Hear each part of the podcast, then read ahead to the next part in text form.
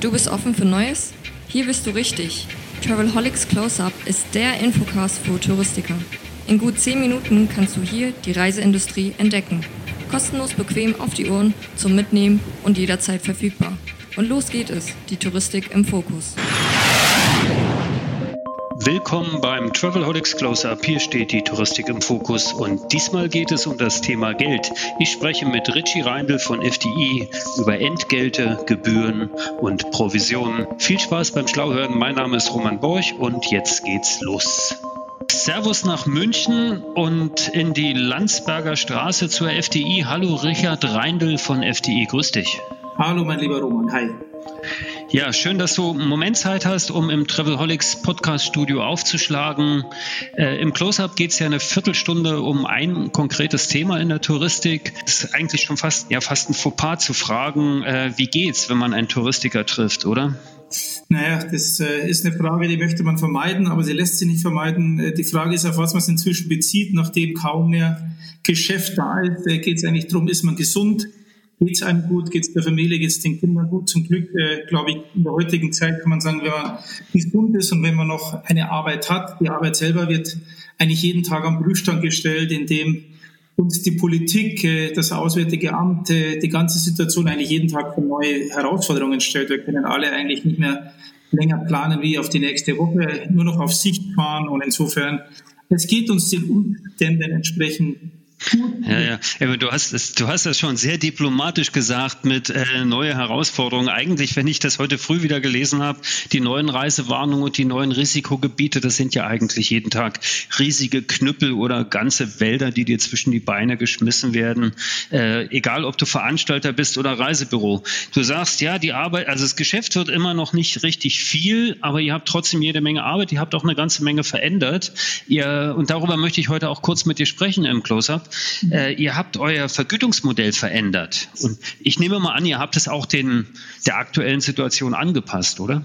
Natürlich, also grundsätzlich bin ich der Meinung, dass die Vergütungsmodelle sich über die nächsten Jahre äh, deutlich ändern müssen, also völlig weg von dem, was man eigentlich kennt.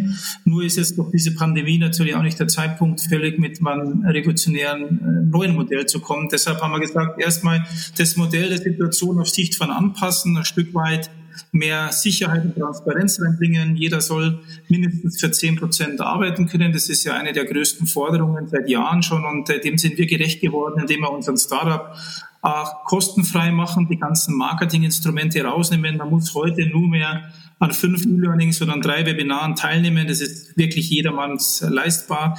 Dann kann man für zehn Prozent buchen und die entscheidende Diskussion draußen ist ja, wann brauche ich die Provision? Viele möchten es liquiditätsmäßig sofort haben, dürfen aber dann nicht vergessen, dass es vielleicht zurückzuzahlen ist, das Geschäft nicht zustande kommt. Also es gibt eigentlich zwei Lager. Die, die man gerade in der Presse am meisten liest, die sagen, ich möchte Provision bei Buchung.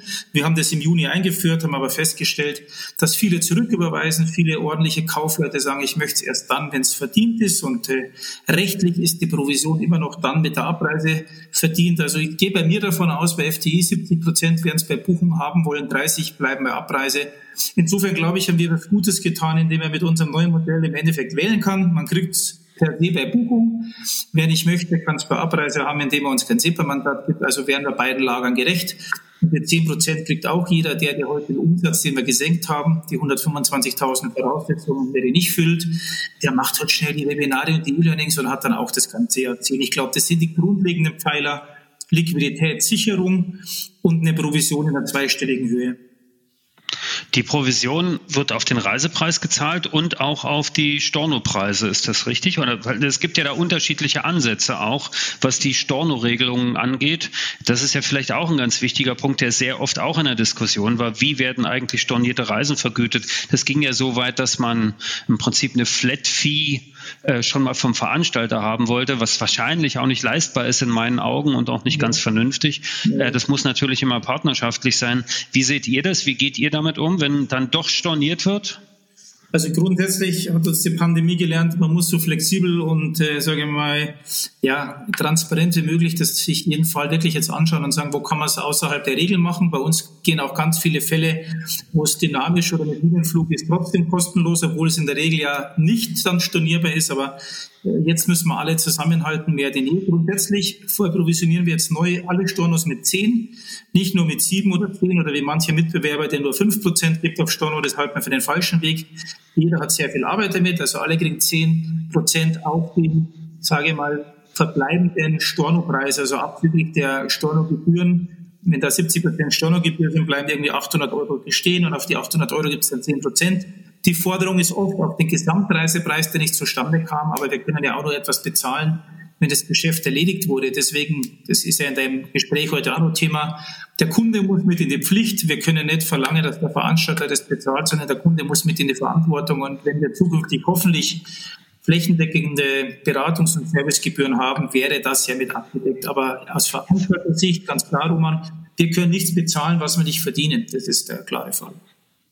Absolut. Also das ist schon richtig. Jetzt hast du eigentlich zwei Punkte schon gut angesprochen, die ich dich tatsächlich auf dem Zettel habe. Nämlich einmal den Kunden in die Pflicht nehmen. Es gibt ja auch die Idee, die Kunden an den Stornokosten zu beteiligen. Also, na, also das wäre ja auch eine Geschichte. Äh, plant ihr da was oder habt ihr das vor? Also wir können es nicht planen. Wir hoffen, dass es die, die Reisebüroverbünde, die Büros planen. Ich muss wieder das Beispiel Schweiz bemühen. Wenn ich dort für 1000 Franken eine Reise buche, zahle ich 60 Franken Beratungsgebühr, kommt dann die 1000 Euro Reise nicht zustande, bleiben zumindest diese extra ausgewiesenen 60 Euro oder 60 Franken Beratungsgebühr stehen. Insofern würde ich nicht umsonst arbeiten, so wie wir das alle gerade seit Monaten machen. Also der Weg muss da hingehen, sei es über Servicegebühren oder Beratungsgebühren, dass der Kunde mit in der Haftung mit drinnen ist, weil wir können uns nicht gegenseitig Veranstalter und Reisebüros jetzt erklären, wer eigentlich das zu bezahlen hätte. Wenn wir beide das Geschäft nicht abwickeln, ist natürlich dieses Geld auch nicht da. Insofern braucht es Lösungen und Q Plus ist ja schon eine Lösung, die die RTK oder QTA ja schon auf den Weg gebracht hat, schon ein erster Weg dorthin. Aber in meinen Augen braucht es wirklich beides, neben einer Servicegebühr auch eine ganz faktische Beratungsgebühr, weil wir sind nun mal im Fachhandel und ich erlebe es von vielen bekannten Freunden, die ja Reisebüros haben, ja, wenn die Kunden jetzt verzweifelt kommen und wollen ihren Einreise-QR-Code nach Griechenland ausgefüllt bekommen, weil sie es selber nicht schaffen, dann nehmen die halt 20, 30 Euro und der Kunde akzeptiert es. Also wenn nicht jetzt, wann dann sollten Wann dann, genau. Egal ob Handball-Weltmeisterschaft oder so, wenn nicht jetzt, wann dann? Völlig richtig, äh, völlig klar. Und warum tatsächlich auch nicht? Denn jeder, äh, jeder Anwalt, der nimmt ja auch eine Beratungsgebühr, selbst wenn ich ihn nur anrufe und eine Frage habe. Und Architekten oder Das Bittere ist, jetzt war wieder kürzlich eine Umfrage in irgendeinem, ich glaube, Travel Talk war es, da sagen wir 50 Prozent der Reisebüros leider, ja, man müsste so eine Gebühr einführen, aber man glaube nicht, dass es jetzt der richtige Zeitpunkt ist. Und das finde ich bedenklich, weil jeder von uns allen hat jetzt massiv umsonst gearbeitet und steht wirklich alle vor Riesenherausforderungen. Ich wünsche uns, dass wir den Weg uns jetzt zutrauen, weil danach kriegen wir die Chance kein zweites Mal. Da fällt mir doch spontan ein, wenn du sagst, ihr macht an eurem Startup-Programm verpflichtend bestimmte Webinare und äh, Schulungen zu absolvieren. Das wäre doch eigentlich auch ein ganz wichtiges Thema, ein Webinar oder mehrere Webinare zum Thema Einführung von Service- und Beratungsentgelten zu machen. Habt ihr sowas im Portfolio? Haben wir, weil wir ja auch logischerweise QTA, äh, das Q schon umgesetzt haben. Das werden wir machen. Wir machen im Schnitt 50 Webinare im ja, bieten wir an. Drei muss man ja nur absolvieren für die zehn Prozent. Da kann sich jeder die Themen aussuchen. Und es sind nicht nur eben diese typischen Hotel- und Länderkunde-Webinare, sondern tatsächlich auch thematische. Äh, Urlaub mit Single mit Kind oder was ist mit Golfreisen oder äh, auch technische Themen. Also insofern, dieses Thema muss eins werden, weil es wird Branchenthema und wir müssen es ja auch systemseitig schaffen, dass die Sachen mit abgewickelt und eingebucht werden können. Diese Gebühren, so, sofern sie denn hoffentlich kommen mögen. Das ist natürlich auch so eine Geschichte, A, rechtlich das eine und das andere, das wird ja ganz oft vergessen, dass die äh, CRS-Systeme manchmal gar nicht in der Lage sind, äh, individuelle Beratungsgebühren zu verarbeiten. Ne? Das ist tatsächlich auch eine Challenge, das einfach erstmal umzusetzen, dass man dann individuelle äh, Zusatzgebühren nehmen kann, die dann entsprechend ausgewiesen werden und an der richtigen Stelle. Das ist richtig. Es ist einmal eine technische Herausforderung und ich habe auch schon rechtliche Diskussionen im Haus, weil mit äh, PST2 ab Dezember es wohl auch nicht mehr so ganz einfach ist, als Veranstalter Gebühren mitzuerheben und abzuwickeln, die uns gar nicht gehören, die bei uns gar nicht anfallen, sondern die wir nur vereinnahmen, um dann praktisch weiterreichen im Zuge der Buchung bei uns. Äh, dazu bräuchte man laut unseren Juristen dann zukünftig eine Bankenlizenz. Die TUI kann das A machen, weil sie in Iris Plus haben und ja die eigene TUI-Kreditkarte damit auch über eine Banklizenz verfügen. Aber auch das habe ich jetzt gelernt, wenn wir die Gedanken umsetzen, hoffentlich umsetzen, dass man auch da rechtlich aufpassen muss, dass wir nicht einfach mal zukünftig 50 Euro vereinnahmen können und weitergeben, ohne eine entsprechende Lizenz zu haben. Auch da äh, wird es komplexer. Insofern, es klingt immer so einfach, wird aber, glaube ich, für jeden systemisch und rechtlich herausfordernd. Ja, nicht ganz ernst gemeint, gebe ich mal den Hinweis, dass es ja in Bayern gerade ein Unternehmen gab, was das ganz gut hingekriegt hat, Super, ohne Dank. Banklizenz. Vielen Dank, dass du darauf hinweist. Da möchte ich zurückspielen. In Bayern gibt es ja einen Verein, der hat das Triple geholt und hat die Ehre des Landes wieder Ja, das ist richtig. Äh, wir haben äh, tatsächlich zwei äh, Fußballvereine in, im Oberhaus dieses Jahr. Ne? Das ist auch gewaltig, auch wenn wir nirgendwo Zuschauer haben. Obwohl Union äh, versuchen möchte, jetzt äh, mit einem vollen Stadion zu starten. Ich bin sehr gespannt. Ich habe große Sympathie für Herzensvereine und ich hoffe, die Vielfalt bleibt bestehen und die halten dieses Jahr auch noch mit durch. Das wäre schon ganz wichtig. Vielleicht noch, äh, vielleicht noch mal zurück zum Geld. Ja. Bitte? Eisern trifft's gut. Eisern Union ist das, was wir jeden Tag mitmachen. Eine eiserne Industrie. Ja. Werden, sonst schaffen wir das alles gar nicht mehr. Nee, glaube ich auch, glaube ich auch. Äh, Nochmal zurück zum Geld. Eine Sache noch, weil ähm, wenn wir über Provisionen sprechen für Reisebüros, ja. das habt ihr ja, äh, oder machen ja fast alle Veranstalter, dass man unterschiedlich behandelt, wie der Vertrieb strukturiert und organisiert ist. Ihr habt zwischen stationär und äh, online unterschieden. Also jetzt nicht online im Sinne von Reisebüro hat eine Webseite, sondern tatsächlich OTAs, also die so sogenannten äh, Non-Traditional Outlets, ne, mhm. diese NTOs. Mhm. Und äh, dann habt ihr aber jetzt noch eine neu, ein neues Cluster eingeführt, das nennt ihr die mobilen. Seht ihr da tatsächlich wirklich eine große Trendwende und dass ihr da bereits jetzt schon darauf reagiert habt? Also wir haben ja immer schon, äh, sage ich mal, mit den vier großen Verbünden, die es da gibt für mobile, äh, eigene, sage ich mal, Zusammenarbeitslogiken gehabt und haben gedacht, dieses Jahr so viel Anfragen wie schon waren, ich schließe erstmal mein Ladenlokal oder ich habe erstmal gekündigt, ich weiß nicht, ob ich noch mein Ladenlokal aufmache, ich arbeite aber von zu Hause weiter. Gehe ich davon aus, dass sehr viele in diesen mobilen Verbünden landen werden. Und ich kriege ja auch mit, dass viele Organisationen an diesem Thema arbeiten, wenn sie heute dort noch nicht aufgestellt sind. Deswegen haben wir mir vorsorglich gesagt, wir wollen all denen, die sagen, ich arbeite erstmal von zu Hause weiter, ohne klassischem Ladenlokal, auch erstmal eine Vergütungsgrundlage geben. Aber wie immer am Ende des Tages schaut man sich dann jeden Einzelnen und sagt, ist das eine große Struktur, eine kleinere. Und wie immer braucht es einen Basisvertrag, um dann auch leistungsbezogen eventuell das eine oder andere darüber hinaus noch machen zu können. Aber grundsätzlich ja, wir haben jetzt drei Welten. Klassisch, stationär, hybrid, würde ich mal die mobilen nennen und rein OTA. Okay, okay. Obwohl man ja eigentlich den Mobilen auch mehr zahlen könnte, weil man ja weniger Vertriebskosten hat. Man muss ja weniger Kataloge und Dekomaterialien und so weiter rausschicken. Wäre ja auch ein Ansatz. Okay. Und aber dann, äh, wie gesagt, gibt's für jeden Argumente. Dann wird der Onliner auch sagen, er braucht am allermeisten, weil äh, er hat da nur Google-Werbung, aber dafür muss er ich auch nicht bezahlen. Das sind alles Diskussionen, die stimmen, Roman, die auch, die auch Sinn machen. Aber erstmal muss ich, finde ich, glaube ich, jetzt das sortieren wie viel stationär bleibt wirklich übrig? Da wird ja so viel kolportiert, wo ich persönlich nicht dran glaube. Ich glaube, dass die meisten Büros sehr, sehr überlebensfähig sind und auch das sehr gut schaffen werden mit den Verpflichtungshilfen. Und dann muss man am Ende äh, hoffentlich, wenn es ein Ende der Pandemie kommt oder ein Impfstoff da ist, mal gucken, wie hat sich das alles aufgeteilt? Also wie viel ist jetzt mobil, wie viel stationär gibt es noch?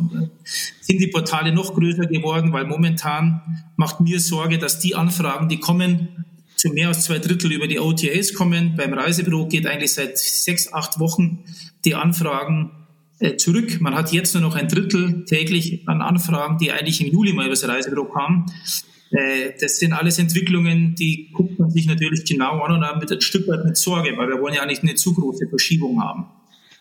Seht ihr das denn an euren Zahlen auch, dass dann diese, diese zwei Drittel, die da plötzlich fehlen, bei den OTEs aufgeschlagen sind oder sind die einfach nicht vorhanden? Nee, das, wir es an den Travel-Payment-Zahlen, die glaube ich fast jeder hat. Wenn du schaust, dass am Tag, also was FDI betrifft, kommen 800.000 Anfragen über OTAs rein und über Reisebüros nur noch 160.000. Das zeigt mir diese Diskrepanz, dass Anfragen da sind. Und wenn man sich die Wochenentwicklung anschaut, ist bei den OTAs die Anfragen, nicht die Buchungen, die Anfragen fast immer stabil um diese 700, 800.000 Anfragen.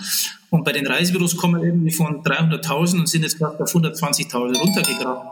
Und das macht mir Sorge, dass äh, diese Verschiebung ist. Und ich, äh, ich hoffe, dass wir genug für den Kunden da sind, genug mit ihm kommunizieren, dass er nicht glaubt, es geht jetzt nur noch online. Also bei aller Wertschätzung für unsere Online-Kollegen, aber das sehe ich an den Zahlen täglich und das besorgt mich schon, wenn ich ehrlich bin. Ja. Es ist ein Trend. Absolut. Und mein, ich könnte mich jetzt freuen, unser Market Share ist höher denn je. Wir haben momentan fast 40 Prozent von diesen Anfragen kriegen wir ab. Wenn man schaut, dass wir eigentlich bei 15 Prozent herkommen vor der Krise, schon durch Thomas Cook Pleite ein bisschen partizipiert haben. Also insofern muss man trotzdem die Zahlen in der Krise sehr genau sich angucken. Und äh, ja, es wird eine Verteilung geben und wir wollen mit diesen drei Modellen gucken, wie wir dann weitermachen. Aber wir wollen hier, das ist ganz klar gesagt, kein bestrafen. Wir wollen jeden für seine, sage ich mal, in seinem Kanal so mitnehmen, dass es möglichst gemeinschaftlich und motiviert abläuft. Ja, das habt ihr in der Vergangenheit gemacht. Äh, ihr habt euch ja wirklich immer gekümmert. Natürlich habt ihr auch einen Online-Anteil, aber das ist nun mal die Zeit, in der wir leben. Das ist nun mal so völlig klar. Äh, jetzt haben wir lange über Vertrieb gesprochen. Vielleicht noch ein Satz zum Schluss zum Thema Produkt und auch da wieder das Thema Online und Portale. Es gibt ja einen äh, Marktteilnehmer, der jetzt angefangen hat, Reisen mit ja, jederzeit stornierbar bis kurz vor Abreise anzubieten. Also ein bisschen das Booking-Modell zu kopieren. Und dann buche ich mir dann mal fünf Pauschalreisen und überlege, welche ich im Mai dann antreten werde, weil ich kann ja eine Woche vorher kostenlos stornieren. Ist das ein Thema oder ist das ein Schnellschuss in die falsche Richtung? Ja, wir haben das mit bewunderndem Kopfschütteln äh, begleitet und betrachtet, weil ich möchte den Kollegen, die diesen Veranstalter betreiben, nicht zu nahe treten, aber wenn ich natürlich vermutlich nicht allzu großes Volumen habe, dann kann ich mit so einer Aktion rausgehen. Wenn ich eine gewisse kritische Größe habe, kann ich es mir in Zeiten mit diesen in meinen Augen überhaupt nicht leisten, ohne Anzahlung zu verkaufen. Und genau was du sagst, der schlaue Kunde und der mündige, und da gibt es einige, die buchen sich drei Reisen und entscheiden sechs Tage vorher, welche der drei wird sein. Ähm, das wird am Ende des Tages bei den Airlines und bei den Suppliern viel Kosten produzieren. Ich kann mir sehr schwer vorstellen, dass die diese Veranstaltung mit allen Airlines und Hotels so flexible Bedingungen hat, dass er tatsächlich so ohne Kosten arbeiten kann. Also ich glaube, das ist ein guter Marketing-Gag, weil man sich aufgrund der nicht vorhandenen Größe noch leisten kann und hofft, damit Marktanteile abzuschöpfen.